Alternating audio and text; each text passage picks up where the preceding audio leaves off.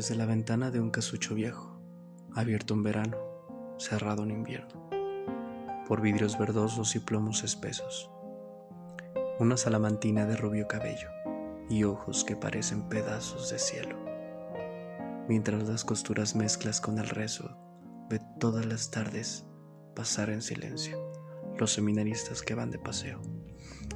Baja la cabeza sin erguir el cuerpo. Marchan en dos filas, pausados y austeros, sin más nota alegre sobre el traje negro que la beca roja que ciñe su cuerpo y que por la espalda casi roza el suelo. Un seminarista entre todos ellos, marcha siempre erguido, con aire resuelto. La negra sutana dibuja su cuerpo, gallardo y airoso, flexible y esbelto.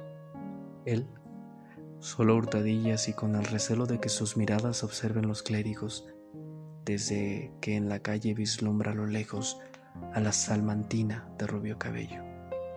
La mira muy fijo, con mirar intenso.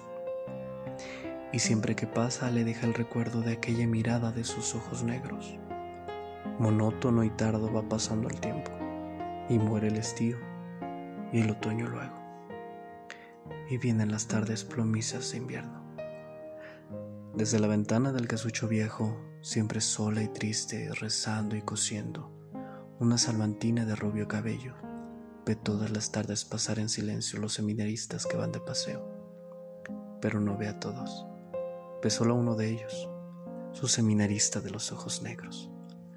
Cada vez que pasa gallardo y esbelto observa a la niña que pide aquel cuerpo, marciales arreos.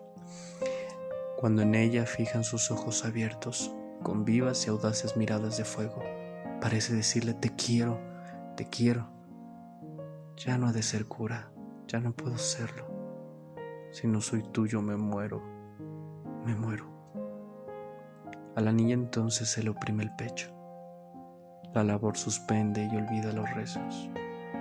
Y ya vive solo en su pensamiento, el seminarista de los ojos negros. En una lluviosa mañana de invierno, la niña que alegre saltaba del lecho oyó tristes canticos y fúnebres rezos. Por la angosta calle pasaba un entierro. Un seminarista sin duda era el muerto, pues cuatro llevaban en hombros al féretro, con la beca roja por encima cubierto, y sobre la beca el ponete negro. Son sus voces roncas, cantaban los clérigos. Los seminaristas iban en silencio, siempre en dos filas, hacia el cementerio, como por las tardes salir de paseo. La niña, angustiaba, miraba el cortejo. Los conoce a todos a fuerza de verlos, tan solo Tan solo faltaba entre ellos el seminarista de los ojos negros. Corriendo los años, pasó mucho tiempo.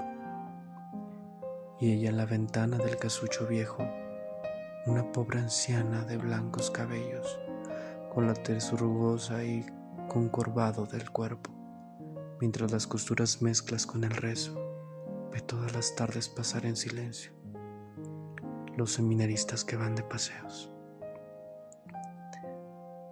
La labor suspende, los mira y al verlos, sus ojos azules ya tristes y muertos, vierten silenciosas lágrimas de hielo.